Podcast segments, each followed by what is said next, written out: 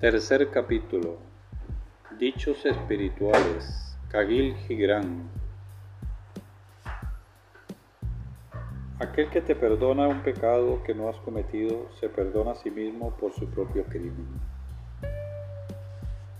El expósito es un infante cuya madre lo concibió entre el amor y la fe, y lo dio a luz entre el miedo y el desvarío de la muerte lo, envolvió en un resto viviente de su corazón y lo dejó en la puerta del orfanato, y partió con la cabeza gacha bajo la pesada carga de su cruz.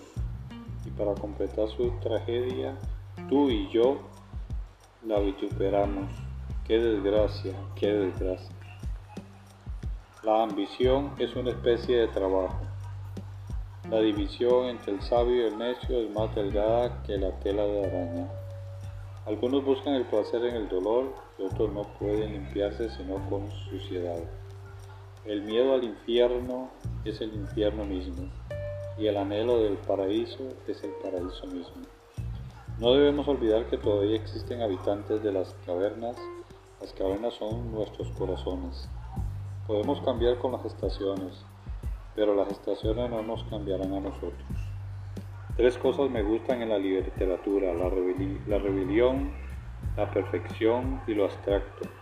Y las tres cosas que odio en ella son la imitación, la distorsión y la complejidad.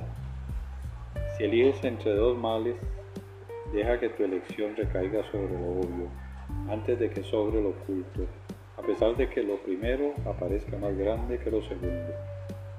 Líbrame de aquel que nos dice la verdad, a menos que esté atormentado, y del hombre de buena conducta y malas intenciones, y de aquel que adquiere autoestima criticando a los demás. La canción del mal termina en la costa, en el corazón de aquellos que la escuchan.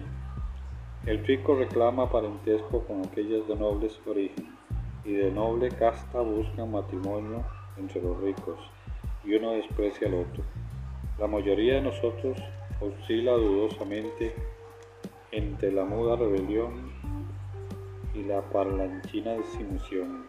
El malintencionado nunca alcanza a lograr su propósito.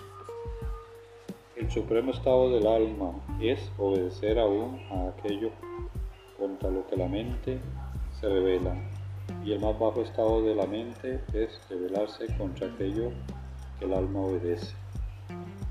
Me alimentan con la leche de su compasión, si solamente supieran que fui destetado de ese pezón desde el día de mi nacimiento.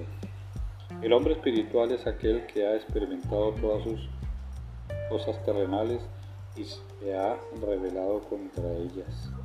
Es extraño que la virtud no me cause nada más que daño, mientras que mi maldad nunca me ha ocasionado prejuicio. Aún así, continúo siendo fanático de mi virtud.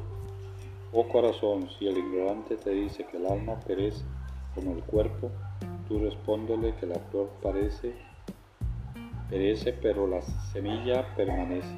Esta es la ley de Dios. Si deseas ver los valles, trepa a la cima de la montaña. Si deseas ver la cima de la montaña, elévate a las nubes. Pero si aspiras a entender las nubes, cierra los ojos y piensa.